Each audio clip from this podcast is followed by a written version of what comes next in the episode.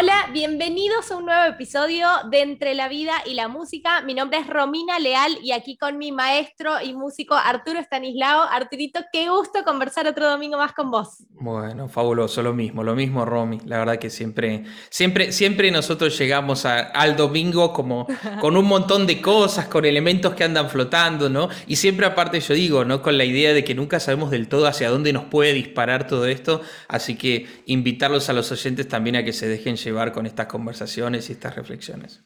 Pero es hermoso porque encima empezamos a, prehacer el podcast porque ese es un poco el norte de este, de este espacio, que es no saber mucho qué va a pasar y lanzarnos a, ver con qué nos encontramos y sin duda semana a semana voy aprendiendo una fortuna, Arturito, de, de, cada tema que me propones, de verdad, del que yo soy la alumna ignorante, así, pero la curiosa profesional que viene acá a abrir los oídos y no sabes las cosas con las que me he encontrado desde que me has propuesto. Contanos del tema de hoy. Bueno, un poco la idea de hoy era charlar sobre algo que, digamos, sobre lo que yo siempre hace mucho tiempo que, que, vengo reflexionando y que siempre surge también como cosas que en las clases, hablando con los alumnos, eh, se, se, plantean estas cosas y yo siempre veo como que ellos también se quedan meditando o que les, les, les es útil compartir también sus apreciaciones sobre eso, que es el hecho de cómo todos los cambios tecnológicos que se produjeron, podríamos decir, desde el comienzos del siglo XX hasta aquí, han transformado, digamos, como todos los otros órdenes de la vida, también la manera en que el músico produce la música, crea la música, piensa la música y también la forma en que nosotros escuchamos música. ¿no? Y en ese sentido es muy interesante porque todos esos cambios tecnológicos, o sea, por un lado, yo digo, son gloriosos, son magníficos, son soñados, son casi un milagro, ¿no? Y, y uno debiera, digamos, casi podría decir, estar agradecido de poder vivir este momento de la historia. Ahora, como todo, también tiene, un pero. Exacto, hay un pero. Y ese pero yo creo que es mucho más... Eh, eh, mucho más importante y podríamos decir hasta mucho más problemático de lo que nosotros vemos en una primera instancia. ¿no? Muchas veces sucede esto, que cuando se desarrolla una tecnología, de alguna manera cambia no, no solo el impacto que produce sobre ese campo, sino que transforma también las otras y, y hace que uno de repente se pare en un lugar distinto, sobre todo a veces sin ser consciente de eso. Mm. Eso, eso es muy interesante y yo creo que en el caso de la música es más notorio todavía, porque como las transformaciones se produjeron en los últimos, podríamos decir, 60, 50, 80 años, nosotros estamos tan cerca de esa transformación que no nos damos cuenta hasta qué punto lo que estamos viendo es una excepción a lo que ha sido la norma de la historia de la música en todas las civilizaciones. Es decir, mientras más cercano uno es al fenómeno, menos consciente es de qué grado de transformación está operando. Y en algún sentido, esto obviamente admitiría como tomarse desde, muchas aristas, pero yo creo que hay un acontecimiento que, que marca un antes y un después en la historia de la música que es el surgimiento de la grabación, del fonógrafo, de el hecho de que nosotros podemos escuchar música grabada. Esto puede parecer una cosa trivial, uno dice, sí, bueno, en determinado momento los músicos podían tocar y que eso quedara grabado. Parecería, para nosotros es tan natural que uno diría, bueno, ¿qué tenemos que decir sobre esto? Ahora, yo siempre digo que eso es un antes y un después en la música, porque si nosotros mm. miramos toda la historia de la música, la, realidad musical presuponía una serie de elementos. Uno, por un lado, es que había un músico que necesariamente tenía que interpretar, ¿no? tenía que ejecutar su instrumento. Y eso tenía que darse en un espacio físico determinado y que estaba asociado ¿no? muchas veces culturalmente a otras actividades o a otros ámbitos. Entonces, si nosotros pensamos en la historia de la música y tomemos la historia de la música de Occidente, de la Edad Media hacia acá, bueno, la música donde se producía en gran medida. En la iglesia, Ajá, junto, con, junto con el rito religioso, en la corte, en los centros de poder, digamos, ¿no? en, en, podremos decir, en los salones aristocráticos, ¿no? en ámbitos en los que, bueno, necesariamente el músico tenía que ir allí con su instrumento y sentarse y tocar. Y si ese día el músico estaba resfriado, había perdido su instrumento, no había música. O sea, era o viene el músico y hace la música o no tenemos música. Eso es interesante porque en algún sentido pone al rol del músico, digamos, como, como una figura central del proceso. O sea, Necesitamos del músico y necesitamos de su instrumento y su expertise con el instrumento para vivenciar la música. Con la música grabada esto desaparece. Claro. Nosotros podemos, no, o sea, no, no, es necesario que el músico esté presente en el ámbito en el que yo voy a producir la escucha. Entonces eso ya de repente, de alguna manera, pone al músico en una situación en la que, bueno, yo puedo hacer música y mi música puede llegar a otros sin necesidad de que yo esté físicamente allí. Mm. Entonces, esto es muy interesante porque en el fondo la grabación permite algo que, era, que es, digamos, como inédito en la historia de la música, que es el hecho de que vos podés tener un contacto directo con la fuente sonora, sin que el músico esté presente, y por lo tanto entonces, ¿qué? De alguna manera tener registro de la historia de la música. Vos pensá una cosa, digamos, si yo quiero decir, bueno, a ver, ¿cómo hacía Lennon Imagine? No es más que ir a la grabación y decir, ah, lo tocaba así, y yo puedo conectarme directamente con eso y tener un contacto, digamos, total con, con ese planteo musical. Ahora, si vamos atrás en la historia, la única manera era, primero, vivir en el mismo tiempo ¿no? y en el mismo espacio en el que el músico... O sea, bueno, ¿cómo, ser cómo coetáneo, claro. Exactamente, ser contemporáneo. O sea, si vos eras contemporáneo de Beethoven, podías tener una idea de cómo sonaba esa sonata tocada por Beethoven. Ahora, si vos no tenías esa suerte porque no estabas en la Viena del 1800, en el lugar exacto en que Beethoven estaba dando su concierto, claro, ¿qué era lo único que quedaba? Una partitura. Claro. Entonces ya vemos algo, el rol preponderante que tiene la escritura musical en la historia de la música es porque era el único soporte o el único medio de conocer esa música, a excepción de que uno pudiera estar al lado del compositor y, que él lo, pudiera, digamos, como producir en el momento. Entonces, uno de los grandes cambios es, bueno, momento que ahora no necesitamos escribir la música para saber cómo suena. Puedo escuchar lo que grabó ese músico ¿no? en ese día puntual.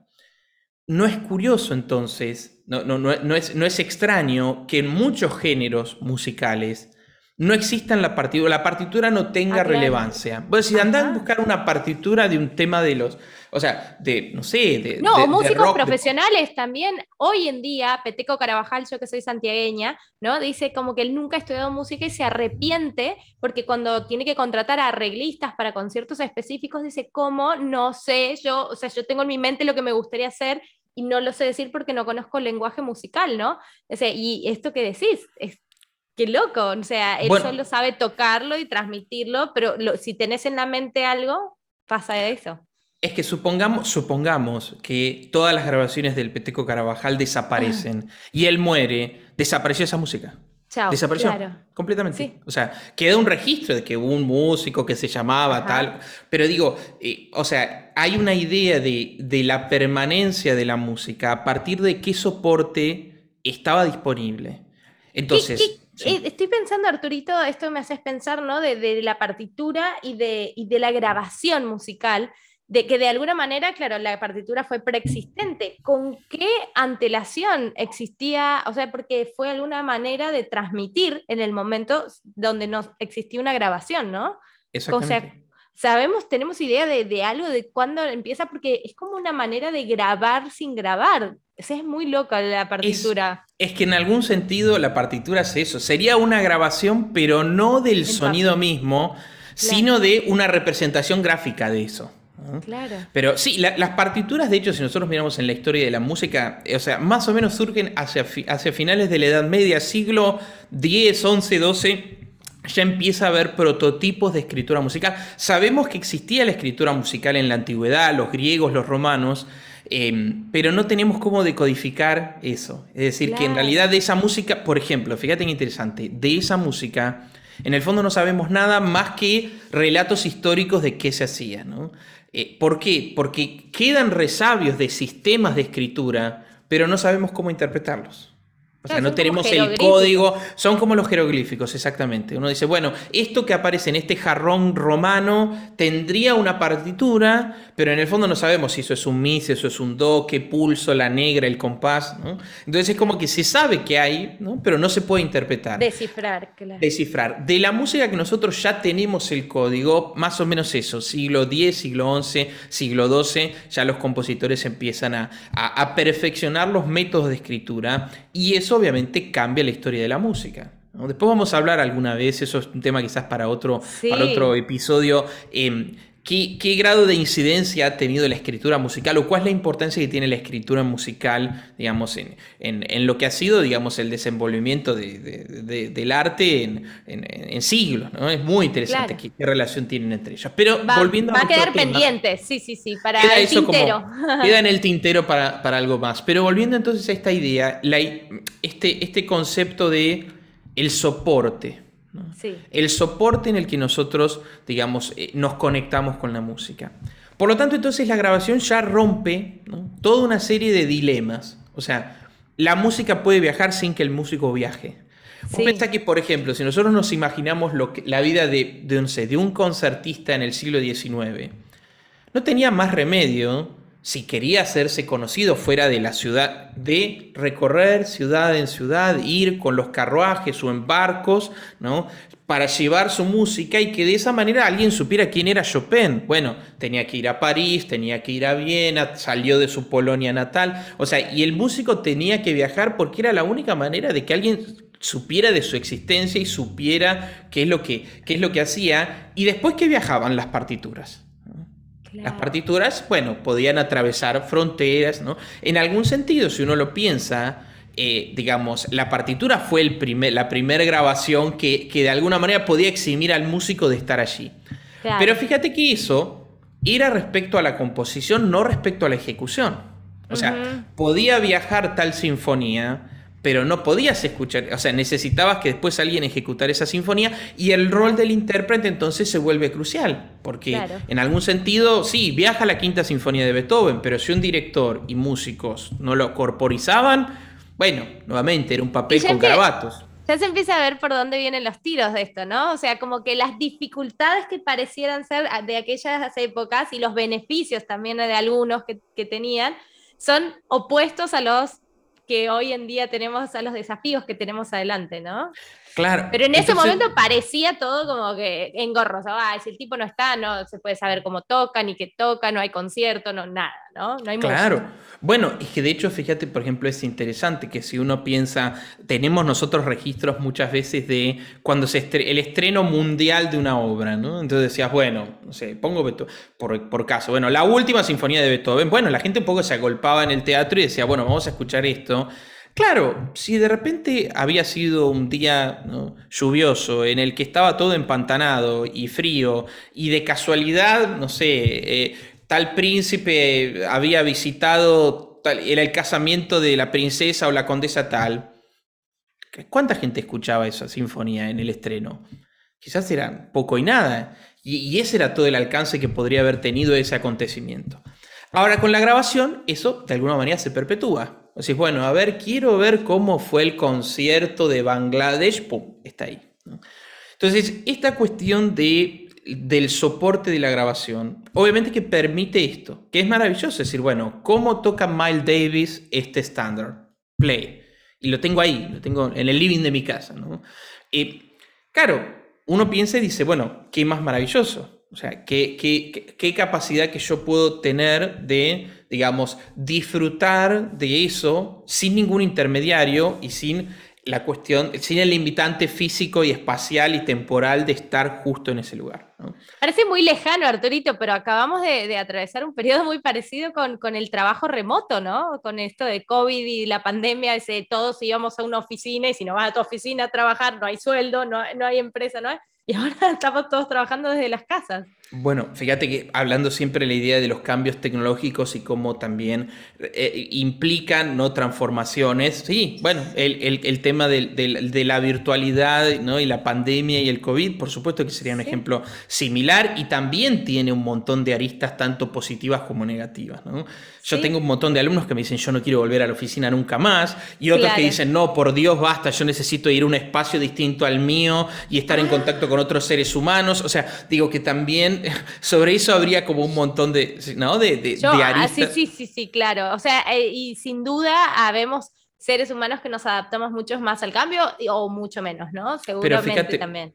Hablando con, de eso. con esa capacidad de adaptarse. Y sin duda esto que decías al principio, perdón que te interrumpa, esto de, o sea, venían pasando como que las creaciones tecnológicas en cuanto a la música, que es puntual de lo que estamos hablando, con como que cada uno cada 100 años algo, una cosa, o 50 o 80 años, y lo que decías al principio, ¿no? Y en los últimos ya 50, 60 años, es un calibre, una cantidad de cosas pasando a una velocidad loquísima, que, o sea, nos acostumbramos. Bueno, pero fíjate que en por eso después vamos a hablar de las transformaciones de los últimos. Fíjate, yo agarré, quizás decidí comenzar desde, desde el principio de esta última revolución que es la grabación pero que yo insisto marca un antes y un después en la historia de la música. Yo digo que el, surgimiento de la grabación sería como, no sé, el, el, descubrimiento del fuego o el desarrollo de la escritura. Hay un antes y un después, antes de Cristo, después de Cristo, bueno, antes de la grabación y después de la grabación. Yo creo que eh, eh, eh, el grado de transformación que ha implicado es tan fuerte que casi vos podrías dividir la historia. la música como, a partir de ese acontecimiento. ¿Por qué también? Porque el hecho de la música grabada no solo que transformó la manera en que uno como oyente, digamos, eh, se, acerca al fenómeno sonoro, sino que también cambió totalmente la dinámica de cómo es la vida musical. ¿Y en qué sentido? Yo acá quiero, digamos, detenerme un momento, porque fíjate que, claro, antiguamente, si un pianista tenía que decir, bueno, voy a estudiar tal sonata de Mozart. Lo que había era la partitura. Claro, cuando no existían las grabaciones, de alguna manera el músico se tenía que sentar solo con su alma frente a la partitura y tratar de entender cuál era el planteo y tratar de encontrar un sentido a eso. Si era una obra muy, muy popular, o sea, ese era el único camino. Claro, o, sea, como si, si, el, si el, el, escritor cometió un error, tocarás con el error, es más o menos, porque no hay a quien preguntar. Oh, claro, no, el criterio lo tenías que establecer. Uno podría decir, bueno, uno podía tener un maestro que quizás le decía, no, esto se toca así, así, pero en algún sentido era muy limitado eh, la posibilidad, o sea, era casi imposible no desarrollar un criterio propio para tocar. Claro. Con la grabación, ¿qué empieza a pasar? Uno dice, bueno, a ver, escucho tal pianista, a ver cómo lo toca, entonces ya me empiezo a hacer una idea de mm. cómo suena esto o de cómo debiera sonar. Digo, bueno, si hay pianistas célebres, consumados, que han grabado esto, sin ninguna duda ellos tienen un criterio y un conocimiento y me serviría a mí para acercarme. Entonces, fíjate que ya empieza la idea de que ante cierta música, y eso es algo que yo lo veo todo, lo veíamos todo el tiempo en el conservatorio, alumnos que decían, bueno, voy a estudiar tal pieza, me escucho dos o tres versiones para hacerme una idea y después entonces me pongo a estudiar.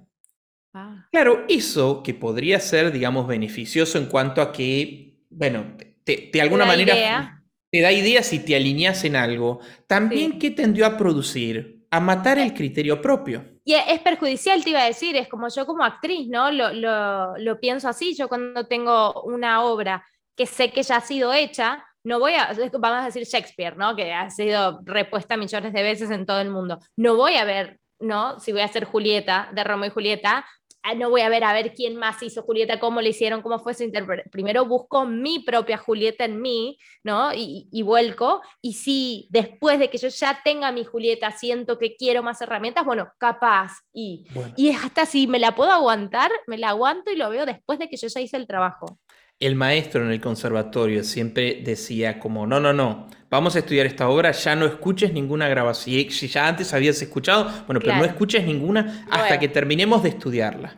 Y cuando terminamos de estudiarla, ahí sí volví a escuchar, inclusive aquellas cosas que habías escuchado en su momento. Pero él era, insistía muchísimo, y yo coincido, y lo mismo le digo a mis alumnos, de abandonar toda referencia, trabajar sobre eso, y en todo caso, a posteriori, decís, bueno, a ver cómo lo hace tal, a ver cuál es la propuesta de tal, ¿no? Pero fíjate que entonces esto generó algo muy curioso, eh, que es que ahora todos los pianistas suenan iguales. Claro. Porque es como que se dice, bueno, Chopin suena así. Y podés escuchar 25 versiones en las que se encara de esta manera. Entonces es muy difícil encontrar que los, que los intérpretes tengan una personalidad distintiva. Y si mm. vos mirás a los intérpretes de la década del 70, del 60, del 50, es todo lo contrario. Cada uno tiene una personalidad muy fuerte. Pues si esto es Rubinstein.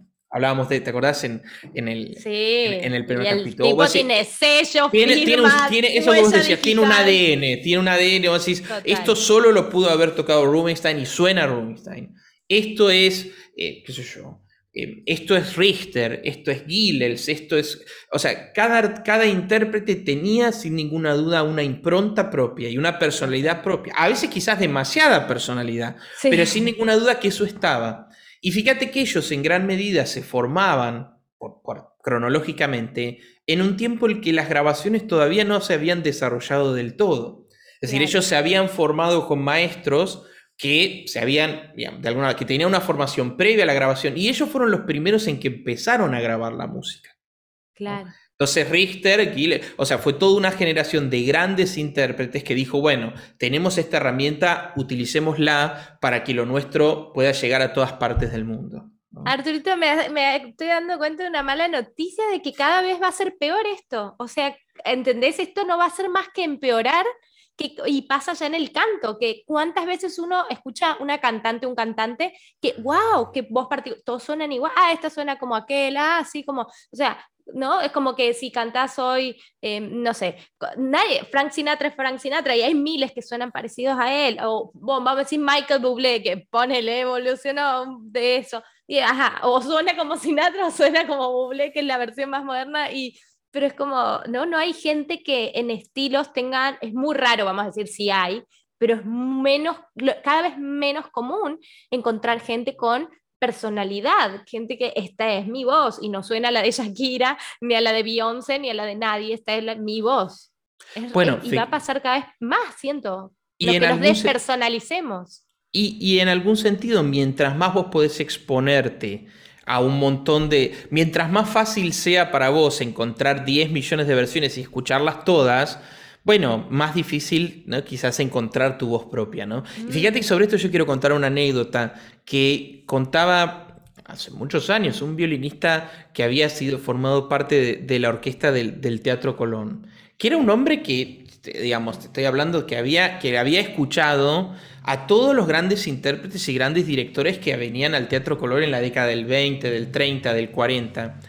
Y esta persona contaba en una charla em, que él decía, bueno, sí, claro, dice, en esa época, bueno, uno iba todas las semanas al teatro y, tal semana tocaba tal intérprete y tal semana tal otro y tal semana tal otro, como, y mencionaba todas figuras impresionantes. Y dice, y la verdad es que cada uno era totalmente distinto al anterior. Es como que, eh, como, diciendo, era, era muy difícil encontrar dos que se parecieran, ¿no? Y él dice que, bueno, con esto dice, esto de las grabaciones mató todo, porque ahora todo es igual. Entonces, es, es, tremendo eso, ¿no? Como, como de repente, sin quererlo, el desarrollo de la grabación unificó los criterios. ¿Por qué? Porque hubo figuras que se las pusieron como los grandes referentes, y entonces, de alguna manera, bueno, tiene que sonar eso. Y quizás si no suena eso ya despierta cierta sospecha o, bueno, habría que ver, ¿no? Entonces, ya podemos hablar, ¿no? De lo maravilloso de la grabación en cuanto a la capacidad de que la música viaje y no encuentre fronteras, ya desde ese punto, ¿no? Como mató en algún sentido o, o limitó mucho la capacidad digamos, de, y, la creatividad del músico de encontrar un camino que no es propio. El individuo. El individuo. Y cuando mirás, es muy interesante que esos pianistas que son tomados como emblemas, muchas veces reconocían que ellos no se dedicaban mucho a escuchar a otros pianistas que no escuchaban mucho a otros pianistas. Como que ellos habían llegado a la conclusión de que eso se debía tocar de esa manera, pero no estaban tan eh, informados, podría decirse, de cómo esto lo tocaba tal, tal, tal, tal. Con la grabación sí, pues decís, busco, a ver, ¿quién grabó este nocturno de Chopin? A ver la de Rubinstein, ah, mira, a ver esta Richter, a ver, ¿no? Entonces, vos ya tenés como un podría decirse, como un panorama muy amplio, que claro, podría ser maravilloso como público. Vos decís, a ver esta obra, la quiero escuchar por tal pianista y decir, me gusta más esta versión, esta es más enérgica, este la encara con un carácter más, más lento, más reflexivo. Qué más maravilloso como uno, como público, tener un abanico ¿no? de posibilidades tan amplio. Sin embargo, para el intérprete, que tiene que hacer otro trabajo, ya no digo que necesariamente sea algo malo, pero que ya implica, esto decíamos, ¿no? De, de, estos cambios tecnológicos con lo bueno y con lo problemático, ¿no? Es un mm. punto, ¿no? Pero habría más que eso.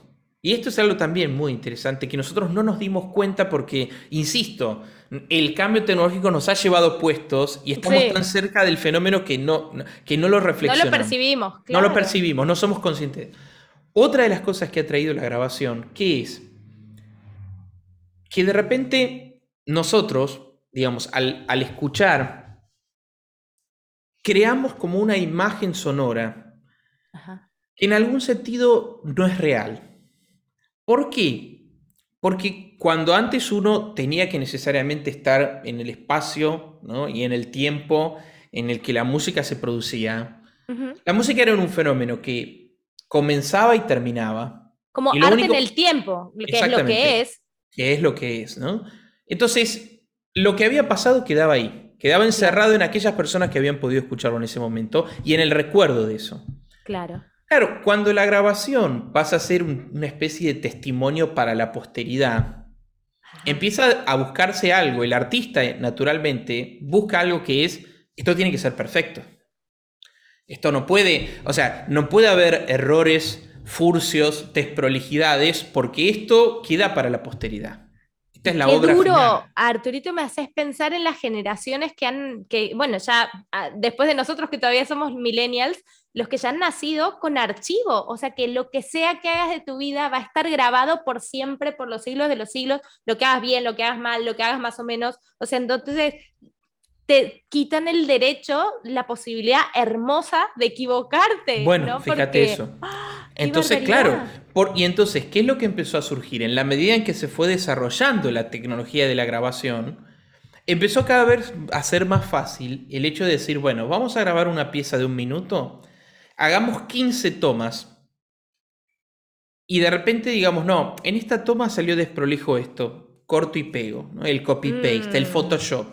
Toda la música que nosotros escuchamos hoy en día, grabada, inclusive la música que se nos dice como música en vivo, grabación en vivo, tiene Photoshop. Obvio. creo que todos lo sabemos o no. La gente todavía no lo sabe. Hay gente que, por ejemplo, cree que eso sucede, no sé, en el pop, pero que en la música clásica no. El músico clásico se sienta, se prende el, grabador, eh, el micrófono, toca y eso es lo que quedó. No. Y, ah. lo que pasa es que nosotros intuimos eso, pero no sabemos cuán lejos llega eso. O sea, mm. o sea no nos damos cuenta cuánto, cuánto, cuánto Photoshop tiene eso. Claro, no puede decir, bueno, claro, quizás es que le puso un poquito de sombra. No, no, no, no, no, no, no. O sea, es un nivel de Photoshop que hace que yo sea Brad Pitt. para que te des una idea.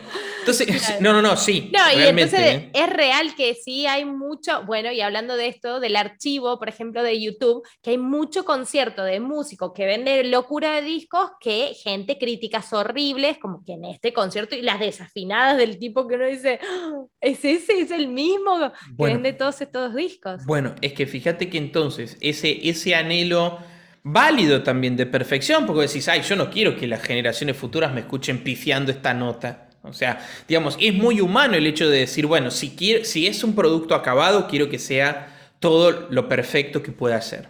Sí. Entonces, ¿eso que empezó a generar?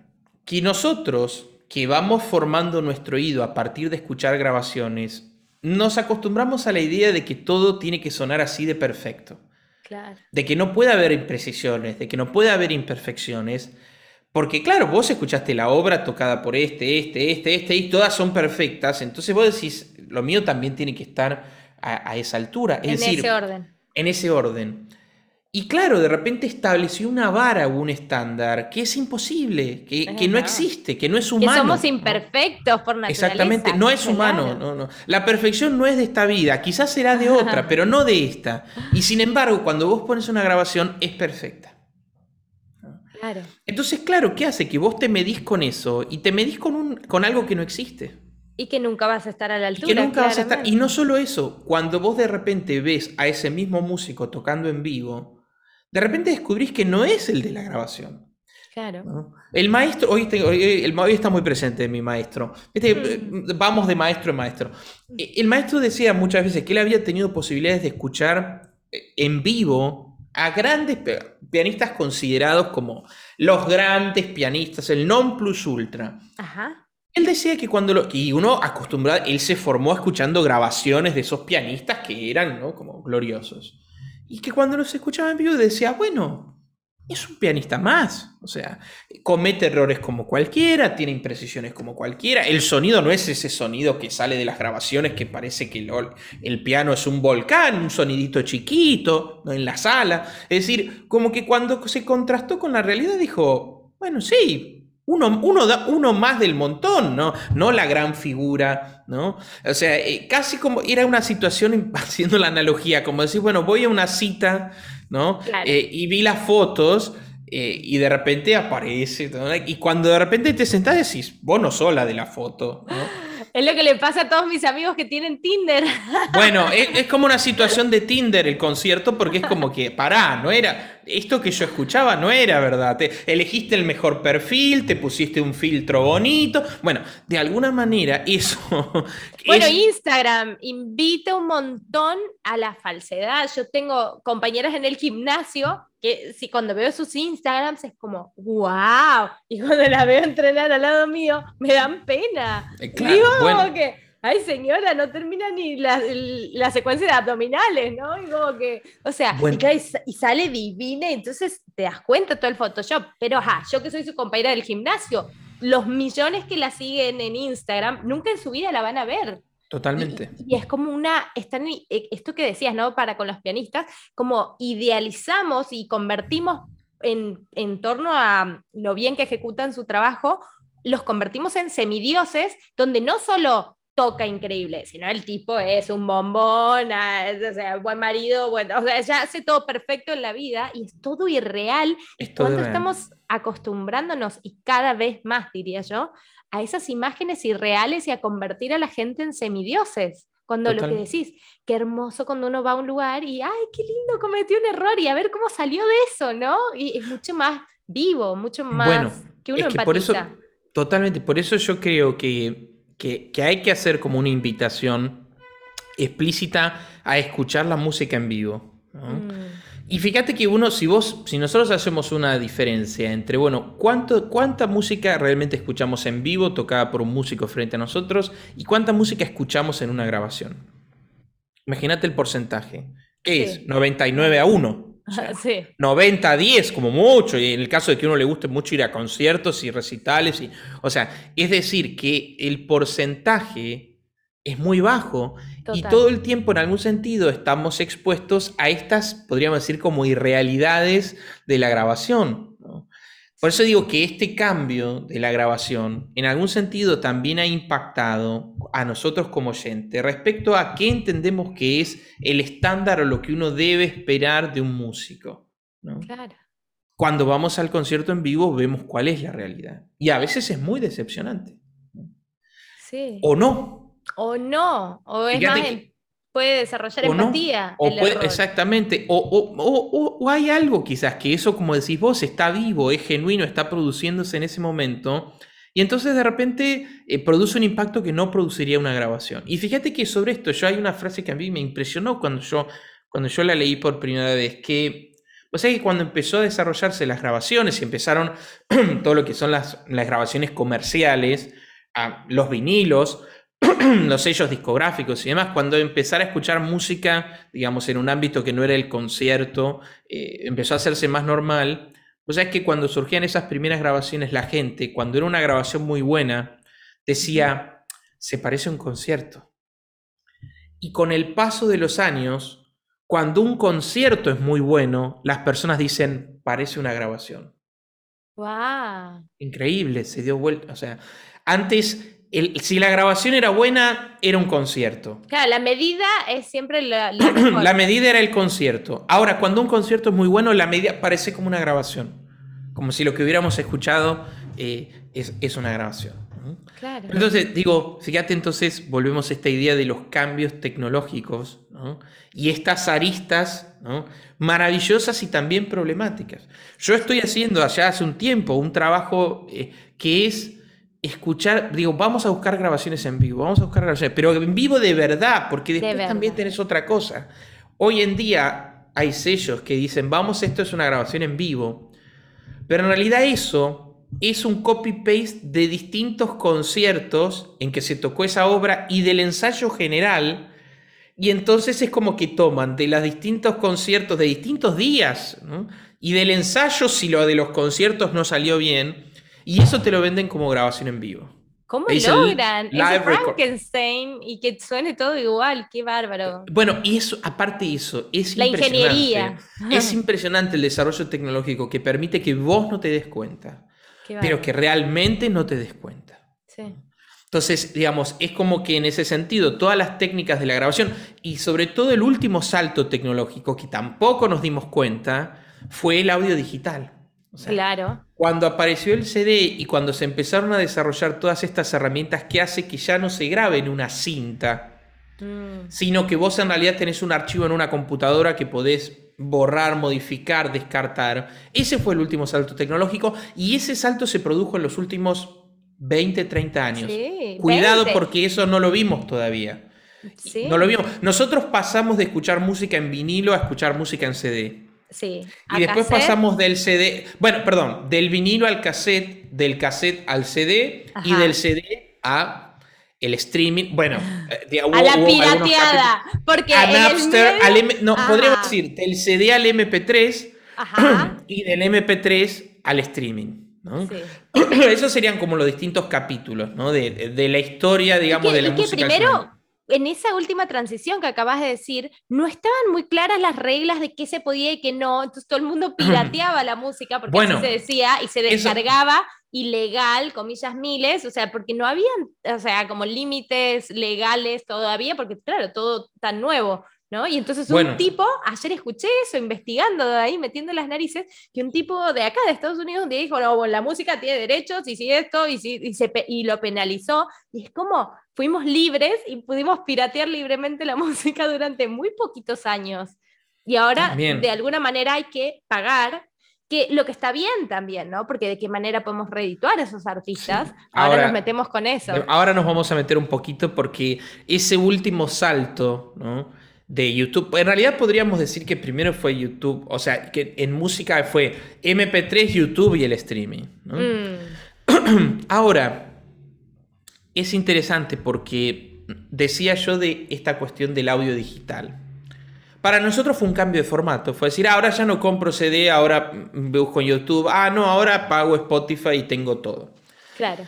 Sin embargo, para el proceso creativo del músico, el cambio de grabar la música de manera analógica en cintas y que de repente eso después pasara a ser una computadora, cambió. ¿Por qué? Porque fíjate que cuando existían grabaciones, vos ponele que vos decías, no me gustó esta toma, hago 20.000 para después hacer el Frankenstein y el Photoshop. Pero por lo menos todas esas tomas el músico lo había tocado, aunque sea una vez. Claro. Decir, bueno, ay, no di con la nota, bueno, probá de vuelta, probá de vuelta, bueno, en la quinta toma sí, y también pasaba algo. Eso existía. O sea, el músico una vez al menos lo hizo, y después el, el copy-paste, ¿no? Pero también había una limitación, que era que no es que tenías miles de cintas, no es que los estudios de grabación decían, ay, no, vos encerrate y cuando te quede la toma perfecta, listo, nos decís y, o sea, tenés... Lo... No, no, era como, mira, tenemos X cantidad de cinta, tenés X cantidad de horas en el estudio. Claro. Porque nosotros pagamos este estudio para que vos grabes este y disco esas y tenés. cintas tienen un costo. Esas también, cintas tienen un costo y tenés una cantidad de horas porque ese estudio se alquila también para otras cosas. Otras, ajá. Entonces, claro, el artista, ¿qué pasaba? Tenía que ir preparado. Tenía que preparar en gran medida todo eso. Y Claro. para justificar todo eso, no solo que tenía que hacer una canción, idealmente tenía que hacer un disco, porque ya Claro. que, ¿no? Entonces, el- eso implicaba que el artista tenía que dedicarse a estudiar mucho, a pulir las cosas, para que en el instante de la grabación fuera como, bueno, nos metemos, vamos a hacer esto, pum, pum, pum, y queda esto, y sobre todo ir con algo trabajado, porque no es que tenías Claro. tiempo para probar ahí, bueno, a veces se hacía, pero digo, era mucho más limitado. ¿no? Claro. Entonces es como que de repente era como, bueno, Freddie Mercury, mirá que esta es la última toma, ¿eh? O sea que Mm. si no te sale bien ahora es elegir entre esta y las otras cuatro. Claro. Ahora no. Ahora yo puedo abrir el. Pro Tools, infinito. Pongo rec y toco y toco y toco y toco y toco y toco. Y si no me gustó al día siguiente vuelvo, ¿no? Es decir, lo cual hace que vos de repente puedas proponer un resultado sonoro que no es algo que vos realmente tocaste. Es decir, o es como que el, resultado de ese Photoshop ni siquiera es algo que existió en algún momento, sino que de repente es como cantantes, cantantes que dicen yo no llego a esa nota, entonces la corro en el, en el Pro Tools y listo, ya la di. Claro, Yo canto y después afino las voces. claro. ¿Estamos escuchando lo que estamos.? O sea, la tarea del cantante era afinar primero. O sea, Sí. es como que vos, como cantante, ¿qué haces? Aprendo a cantar afinado. No, no, no. Ahora la afinación sería un proceso a posteriori de la producción musical. Después yo canto, no importa si desafino mucho o poco, no importa si hago 25 tomas, porque después viene el productor y corrige y acomoda. Estamos ante algo inaudito. O sea, el músico puede no hacer lo que se presenta como lo que hace. Sí. No, y, y, a- y lo que viene, Arturito, porque parte de lo que me haces pensar de esto y de la investigación que he estado teniendo estos días, que todos esos costos que también las disqueras ya no tienen, ¿no? De que antes pagaba la disquera, todos esos costos de la cinta, todo lo que hay del estudio, lo que acabas de mencionar. O sea, alguien que les avise a las discográficas que ese costo ya no existe, que era el más caro de producir un disco y se lo siguen cobrando los artistas, ¿no? Bueno, Y por otro lado, esto que decís, del artista que puede hacer las mil y un tomas y que además es como, no sé, siento como hasta en la música, Arturito, no solo hablemos de los cantantes, o sea, mi marido es DJ productor de música, o sea, puede fabricar música aquí sin una guitarra, sin un solo instrumento. Y decís como, es una locura, una barbaridad, y hacia dónde esto nos lleva, a la ficción de la ficción de la ficción, ¿no? totalmente. Pero por otro lado, uno podría decir, siendo objetivo, bueno, qué más maravilloso que no depender de que la discográfica me dé las cintas y me, y, me, y me alquile el estudio, ¿no? Yo puedo decir, bueno, ahora puedo crear todo desde mi casa y eso puede ser algo increíble. O sea, por otro lado, yo siempre con esto, digamos, tengo como sensaciones encontradas en cuanto a que no puedo decir, esto es terrible, es una porquería, hay que No. volver atrás, ni tampoco puedo decir, esto es lo más maravilloso que nos pasó y gracias a Dios, o sea, esto tiene como, ¿no? como insisto, ¿no? como dos, eh, dos caras. ¿no?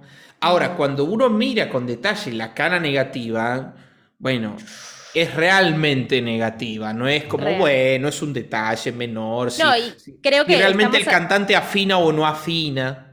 Y nos vamos a seguir ajustando, cambiando y, y, o sea, y evolucionando en esta dirección porque esto va a seguir pasando y cada vez más, ¿no? Es como, no va a pasar menos de ahora en más, no vamos Claro. a volver hacia atrás. Es que no hay vuelta atrás. No. O sea, o bueno, hay que ver, puede haber movimientos, ¿no? Eh, eh, hay que, habría que ver, ¿no? Porque también, ¿no? La, la- historia de la humanidad. La historia de la humanidad muchas veces ha demostrado que es pendular, que se va para un lado y después eso, ¿no? Re- habría que ver, yo tengo cierta esperanza igual. De- pero de cualquier modo, fíjate que hasta ahora no- yo hablaba Yo no. mucho de. Vos no, bueno, No. puede ser. Bueno, es No, bueno. porque tengo muchos amigos músicos, cantantes, artistas que sé que andan detrás de saber qué es lo que está pegando, qué es lo que más gusta y copiarlo. Y entonces nos volvemos todos plagios de otros artistas que ya han hecho eso- éxitos y, y es como la historia sin fin esto. Y el que está haciendo eso, que tengo muchos amigos cantautores, eh, de verdad o sea, bueno, se quedan sin individualidad, sin creatividad, sin identidad, o sea, sin, ¿no? Todo esto que hemos hablado hace un ratito, y lo único que quieren es vender sus discos y ser conocidos y que la gente los compre, los escuche, los no sé qué, y se olvidan de que hay, nosotros lo hemos hablado en nuestro podcast privado de clase, que es el artista es hacia adentro y no hacia afuera también, ¿no? Pero creo que cada vez nos volvemos más con esta sensación de querer pertenecer a querer ser iguales a todos los demás, ¿no? Y a perseguir el éxito, esa cosa. Bueno, es que fíjate que vos ahí lo que estás diciendo es algo que también es otra variante nueva que se desarrolló con estas tecnologías, que es la industria de la música. Sí. Yo, siempre hago una distinción entre la vida musical y la industria de la música. Claro. porque industria también es una manera de decir en el negocio. Mm. El negocio de la música también está directamente relacionado con el surgimiento de estas nuevas tecnologías. ¿Por qué? Porque si antes no había más remedio que el pianista se tomara un barco y diera un concierto, bueno, no había tan, o sea, no, e, e, ese, o sea, ese movimiento. Bueno, sí, habría quizás alguna asociación de conciertos que diría, bueno, queremos traer a este artista para que venga a tocar. Y quizás la gente que iba a ese concierto también era un público reducido, o sea, Mm. Cuando vos decís, no, yo puedo hacer esta grabación y la puedo vender 10 millones de copias en todo el mundo, ya de repente eso es algo muy rentable para quien está detrás de eso. Entonces, la industria de la música o el negocio o el comercio con la música tuvo mucha injerencia en el desarrollo de estos nuevos formatos. O sea, las discográficas, en algún sentido, cuando se inventaron las grabaciones, bueno, ahí surgieron las discográficas y ahí comenzó el negocio de la música de una manera que no existía antes tampoco. Antes mm. era quien te, quien te paga el concierto, quien paga la entrada del concierto o quien compra tu partitura. Se acabó, no hay otra cosa.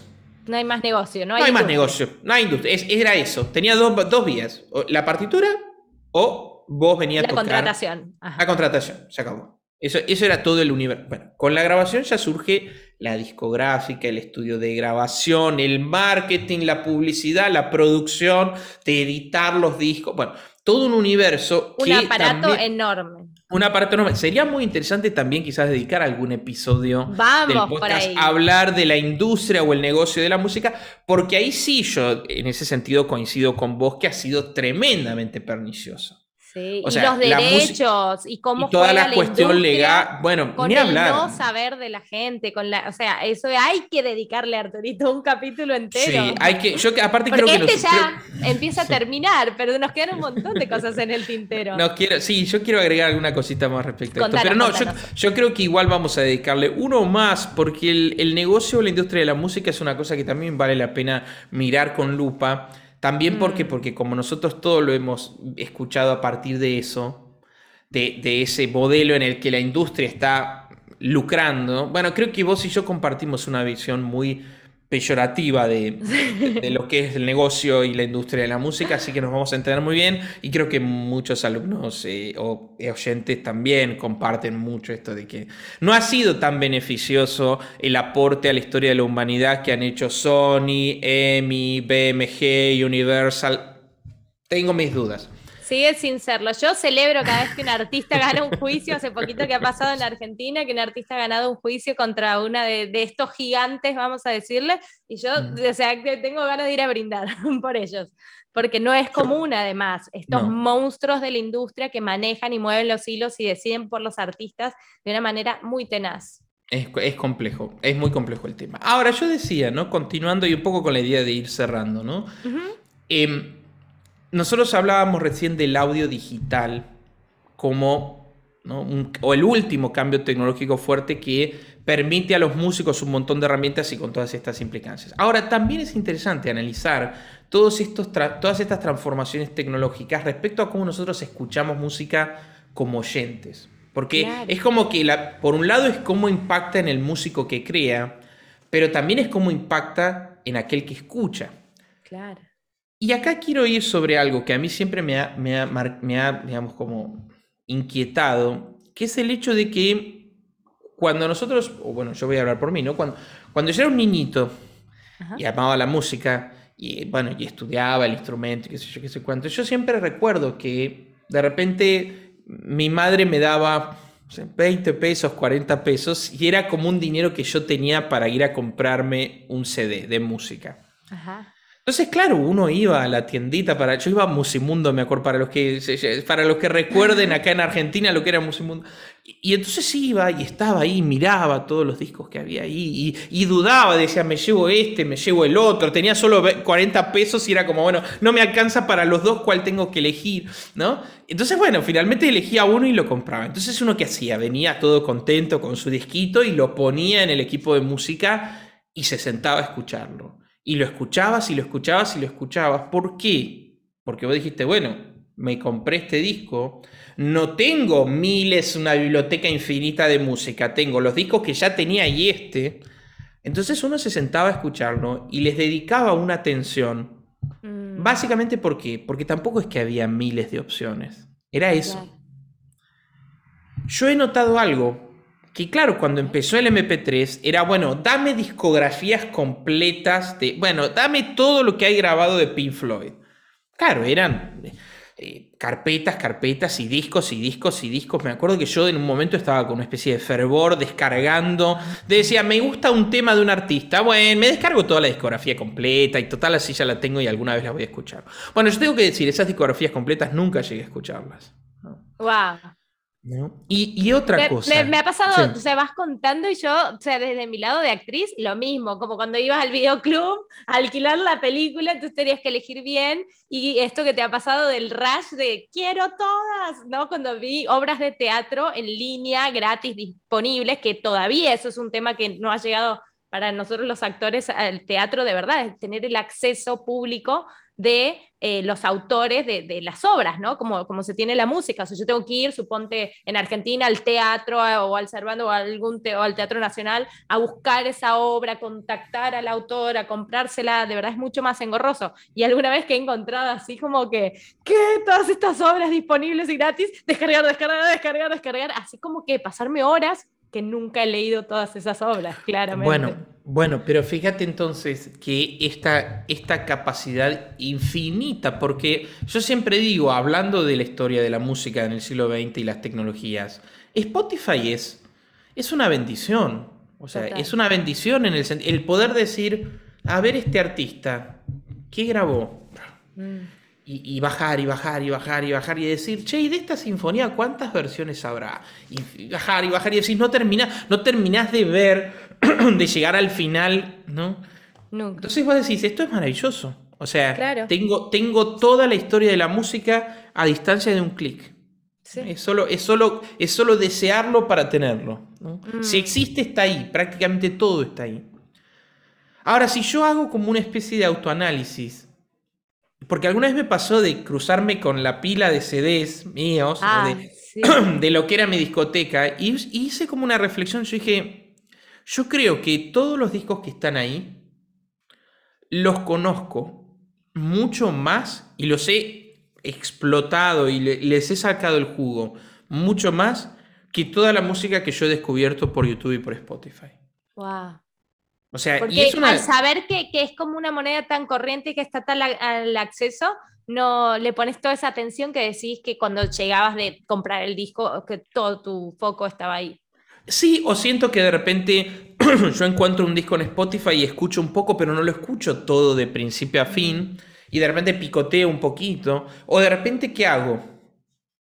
Lo escucho, pero lo pongo de fondo eh, en el televisor mientras hago tal otra cosa, etcétera. Pero yo perdí algo que quiero recuperar, que es el hecho de decir, bueno, me voy a sentar a escuchar esto. Paro todo, todo absolutamente, y me pongo a escuchar esto. O sea, tener un momento de escucha así. Y yo creo que esos formatos, el CD, el vinilo, por cómo era su dinámica, por cómo era la dinámica en la cual vos comprabas y, y lo tenías y era tuyo, y y, aparte otra cosa, fíjate. No sé si has observado, la gente ya no tiene equipos de música, ya no tiene un aparato en el que reproduce eso. Que es muy bonito, esto que decís que habla mucho del ritual de la música, de la escucha de la música, y por otro lado, esto otro que estabas mencionando último es todos el día de hoy hemos, o bueno, yo que me he mudado mucho y de país inclusive, o de costa a costa de país y tal, que decís qué pena, pero voy a tener que tirar, donar, regalar, entonces sí, lo, lo regalo, como voy a tirar toda esta discografía hermosa, y ¿a quién se lo regalo? No hay ni en qué escuchar esto, ya ni los autos. Ya, claro, ni los autos, ni las PCs. Ni la... Nada, vos compras una computadora nueva y no, tenés manera de ponerle un CD.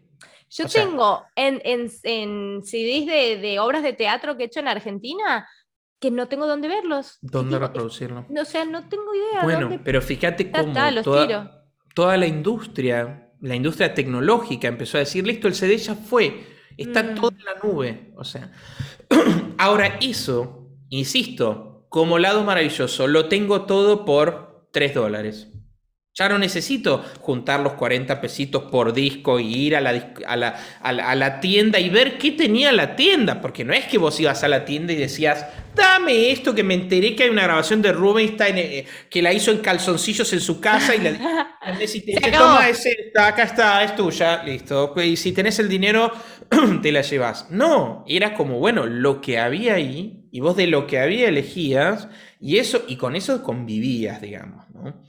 Entonces yo siento, y eso es una reflexión interesante y me, encantaría que los oyentes también comenten un poco sobre esto. Si a ellos les ha pasado lo mismo, esto de decir, yo creo que la música que yo escuchaba cuando era niño, cuando era adolescente, que estaba conectada a otros formatos, cassette, CD, vinilo, uno no tenía con eso un contacto quizás más intenso que aquello que hace a través de estos formatos digitales. Es una, es una interrogante que dejo ahí abierto. Si yo, ah, es cierto, también uno puede decir, bueno, pero vos ahora ya no tenés 10, 12 años y el tiempo de escucha, pero sin embargo, tiene, yo creo que tiene una incidencia fuerte. Y también el hecho de que cuando nosotros éramos chicos todo el mundo tenía un equipo de música, porque era la, la ¿cómo escuchabas música si no tenías un equipo que reprodujera ese CD? Hoy en día entonces no está el equipo. ¿Y entonces qué es? El celular, la computadora, el parlantito Bluetooth. Todo muy lindo, me encantan los parlantitos Bluetooth, pero no es igual que un equipo de música, no suena igual. Pero lo que importa es que lo puedas llevar, poner en cualquier lado. Es decir, ha habido, yo creo, una transformación en esto de los formatos que nos lleva a escuchar la música de otra manera y a relacionarlos. Es decir, a relacionarlos distinto. Yo mm. creo sinceramente que el formato influye en la relación que vos tenés con el contenido. Pregunta, ¿no sería equivalente con los libros? ¿Es lo, mismo, ¿Es lo mismo leer desde un Kindle que leer un libro en papel? Y no, creo que, y la clave está en la atención, en esto que nombrabas antes, ¿no? Y la capacidad de atención que hemos perdido y la capacidad de dispersión que hemos ganado, o sea, porque ahora, claro, uno hace mil cosas a la vez y, y, nos hemos vuelto multifuncionales, polifuncionales, como esto del multitask, ¿no? Del multitarea pero y la capacidad de concentrarnos, que lo hemos hablado justo en nuestro podcast privado esta semana, con, con un instrumento y de verdad he estado practicando ah, para mi clase. Y de verdad que donde no está mi atención puesta ahí es como no, y es un cambio de dedo, ni siquiera estamos viendo acordes por conducción y toda una cosa que facilita, vamos a decir, eh, que, pueda tocar más fácil, igual, donde un segundo, y no es que digo, sé que voy a comer o tengo hambre, no, no, no, donde mi atención no es plena, real, plena, y estoy ahí, ¿cómo diría? Como abstraída por el hecho, o sea, no solo concentrada, una concentración a punto de abstracción que si me preguntas cómo te llamas, no sé, es como que no sé, de que soy nebulosa en este momento, soy una con el instrumento. Si uno no logra eso, no logra real ejecutar bien una, eh, ¿no? Como que lo que está haciendo con el instrumento. Y eso creo que es lo que se ha perdido y lo que para con el libro o con esa conexión con la música o con un concierto, hemos perdido en este afán de poder hacer muchas cosas a la vez, de que nuestra mente ya nunca tiene paz y por eso tantos ataques de ansiedad y cosas que estamos sufriendo cada vez más, ¿no? En esta era. Bueno, es que fíjate que uno diría, bueno, pero no es, no es una relación lineal y directa. Bueno, pero si yo uso el celular para escuchar música, pero al mismo tiempo mientras pongo esa música me caen notificaciones y mensajes y mail mismo, decís, no, yo escucho poniendo YouTube en la PC. Sí, pero vos abrís YouTube, pones el... Y después estás como, uy, no, me llegó esto. Che, y de paso aprovecho para contestar. Es decir, que el C, decir, el CD, el vinilo, el cassette, el soporte en algún sentido tendría a eh, obligarte a una relación, como vos decís, en la que tendías a estar presente, en la que tendías a poner toda tu atención. Hasta uno podría preguntarse si el hecho de no pagar por la música no también te genera eso. O sea, y acá sería también... de valorar sería, ¿no? De, en ese acto de pago es una valoración por... En ese hecho de decir, esto que estoy poniendo es mío. Mm. Porque fíjate que es interesante que todas estas plataformas de streaming, maravillosas y terribles, nunca nada es tuyo. O sea, vos dejaste de pagar la suscripción, game over, toda la discografía, toda la discoteca que tenía desapareció en un segundo. Entonces, este, este modelo ¿no? de, de, consumo de la música, digamos, ¿no, ¿no genera también esas otras cosas? bueno, no, pero un impacto en cómo nos, cómo, cómo escuchamos o cómo nos relacionamos a eso, ¿no?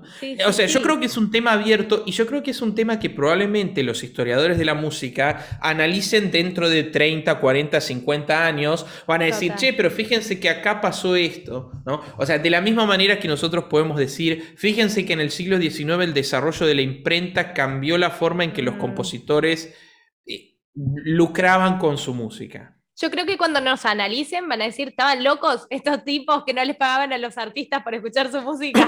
Bueno, después hablaremos también de estos procesos de cómo las plataformas de streaming tienen un modo de monetización que hace que los compositores... Escucha, esto no sé si lo Los compositores, sí, he estudiado, eh, me ha sacado de la ignorancia, Arturito. Los compositores escriben música o sea, le dan una forma musical a una canción en pos de que la persona se quede más de 40 segundos escuchando porque de esa manera pueden cobrar por eso. es increíble. no, eso no lo sabía. No, eso, eso, eso, mira, lo dejo así picando simplemente. Ah, sí, vamos a hablar de la industria en, en el cuando hablemos de eso. Claro, porque de repente pasa algo. Vos tenés que escuchar más de 30 segundos para que el artista pueda empezar a cobrar por eso. Wow, no lo Entonces, la manera en que está armada la canción es para poder generar eso. Entonces, imagínate si, si Beethoven hubiera dicho, no, voy a componer esta sinfonía, pero voy a hacer que en el compás 5 voy a poner esto. Un gancho. Así, claro, el hook, el, gancho, le llaman los productores. Porque si no, el público no, va a comprarme, no, no, me va a pagar, no, no voy a ganar dinero, ¿no? Por eso digo que vuelvo a esta idea, ¿no? no quiero ser tremendista ni tampoco apocalíptico. O sea, de hecho, fíjate que si no fuera por estas tecnologías, vos y yo no tendríamos este espacio. No, lógico. O sea, ¿no? Cruzando fronteras, de norte a sur. Cruzando fronteras, sí, y la, y la capacidad maravillosa que yo hoy tengo de decir, bueno, pongo las camaritas, pongo los micrófonos y grabo y esa música llega, ¿no? O sea, yo, digamos, no soy una persona que solo ve el sesgo negativo de esto. No, sin duda. Sí, es una herramienta fantástica. Toda la evolución tecnológica, estamos lejísimos de pelearnos con eso. Los dos creo que admiramos, agradecemos. o sea, es como que quien pudiera no, digo yo, ¿no? Pero pero, y diretes. Claro, pero yo creo que nosotros tenemos que hacer, ¿no? como, bueno, como, sí, como, como artistas por un lado y también como públicos o como gente de otro, un ejercicio, digo, de, de, poner la lupa sobre estas cosas y ver cómo nos mm. impacta y sobre todo quizás de también cambiar hábitos o, o, cuestionarse los hábitos que yo tengo. Un hábito podría ser ese, decir, bueno, no debería quizás, si a mí me gusta la música, tratar de escucharla en vivo eh, no debería quizás tener un espacio y un ámbito en el que la escucho y una... O sea, es decir, insisto, me parece que hay como cosas que, que uno puede reflexionar individualmente. ¿Por qué? Porque no es lo mismo y porque en ese proceso también a veces perdemos cosas. Tal cual. Hermoso, Arturito. Vamos a abrir mucho más de todos estos temas y también, no solo de ir a escuchar, yo soy fan y voy a escuchar todo lo que puedo, todo lo que se me invita, voy a los conciertos, a todo, sino también de qué hermoso es ejecutar un instrumento. Así que también los invitamos, los alentamos, así que si tienen cualquier duda, si les gusta el bombo, el charango, el cuatro, lo que les guste, ¿no? Como que es otro universo hermoso, enorme, el que también de los que disfrutan de escuchar la música eh, pudiesen no perderse, ¿no? Y otro capítulo hablaremos de la educación musical. De la educación musical, sí, porque eso... Totalmente, porque sí, claro, porque fíjate que cuando uno toca un instrumento, ahí se da todo lo que, todo, todo lo que en la escucha o en este tipo de escuchas no se da. El momento presente. Claro. El ámbito físico y temporal en el que vos estás frente al instrumento. Esto que vos decías, la concentración y la atención. Si mi mente se va a otro lado, ya ese, ese instrumento ya no produce las notas, los sonidos. Entonces, yo creo que también eh, dentro de este desarrollo, digamos, tecnológico impresionante y maravilloso, hay algo bueno que sí se ha dado, que es que cada vez más personas pueden acercarse a la música, pueden mm. estudiar música, pueden tener un instrumento en sus casas. Y creo que sobre eso es lo que se puede, digamos, como avanzar o crecer. Decir, bueno, si cada vez más personas entienden que tocar un instrumento no es una cosa estrafalaria, eh, que, solo lo hacen los que tienen talento, o los que son músicos profesionales, o los que tienen oído, o todas estas ideas creadas, o los que solo empezaron de niños, en fin, si se rompen un poco esos, esos, esos prejuicios o esos paradigmas, mm. yo creo que naturalmente va a empezar a haber un movimiento en el que vamos a escuchar música en vivo. Para, me voy a sentar a escuchar esto. Eh, a ver, para, vamos a escucharlo prestando atención a lo que entendemos que es importante y dejando de lado otros aspectos secundarios. Bueno, a ver cuánto de esto es producto de la industria y del negocio de la música y cuánto de mm. esto tiene un valor intrínseco y genuino.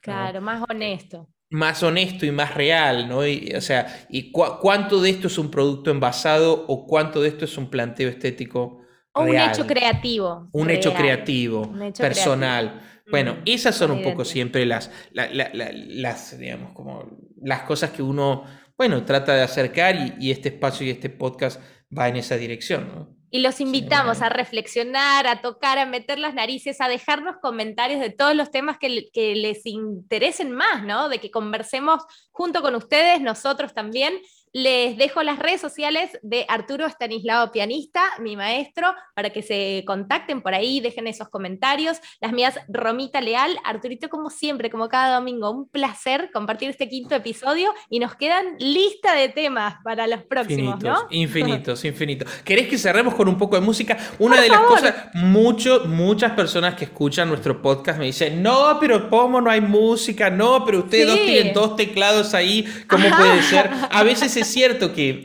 yo en eso quiero decir que muchas veces el, el hecho de, de, estos temas, ah, yo digo, bueno, ¿cómo, introduzco quizás de contrabando algo de música? Siempre está como desafío. Contrabandear, contrabandear. vamos, y vamos a hacer algo, algo así, pero bueno, por lo menos siempre para cerrar la idea es un, poquitito alguna cosa. Algo, lo que tengas en dedos y date el permiso de ser imperfecto también. De equivocarme. Bueno, ahí está. Bueno, mira qué interesante eso. ¿Ves? Ahí me pusiste en el brete, porque yo diría, no, no, tengo que tocar algo que tiene que estar perfecto. Bueno, mira, para abrir la puerta a las equivocaciones, vamos a cerrar con una improvisación. Fíjate que en la improvisación el riesgo de error es también mucho más grande porque te quedas... y es menos perceptible también porque como no sabemos lo que va a tocar vos si te equivocás pone cara de que está todo bien y no es cierto. no pero es cierto que es cierto en la improvisación no hay un molde previo pero tampoco hay una dirección tan clara de hacia dónde vas y podés quedarte sin ideas y decir de dónde sigue. O sea, el error también en algún sentido es más plausible en una improvisación. Ya hablaremos de esto de la música improvisada también, ¿no? Que es un tema interesante. Así que bueno, me voy a, voy a improvisar sobre un... Sí, nos despedimos con esto. Es en realidad un estándar, Nardi se llama, eh, yo digo que es de Bill Evans porque técnicamente dicen que es de Mal Davis, pero es de Bill Evans. Es un, estándar de jazz y voy a improvisar un, un, poquitito de manera muy libre sobre, sobre eso. Y espero que si hay errores, sean errores humanos, eh, sean, no sé si errores, pero si hay imperfecciones, que sean imperfecciones humanas y que nadie se dé cuenta. En gran... Ojalá que nadie se dé cuenta. Lo vamos a valorar. Gracias a todos los que están escuchando por estar ahí. Nos despedimos con esta con esta improvisación que nos va a regalar Arturito. Ahí está. Hasta la próxima entonces.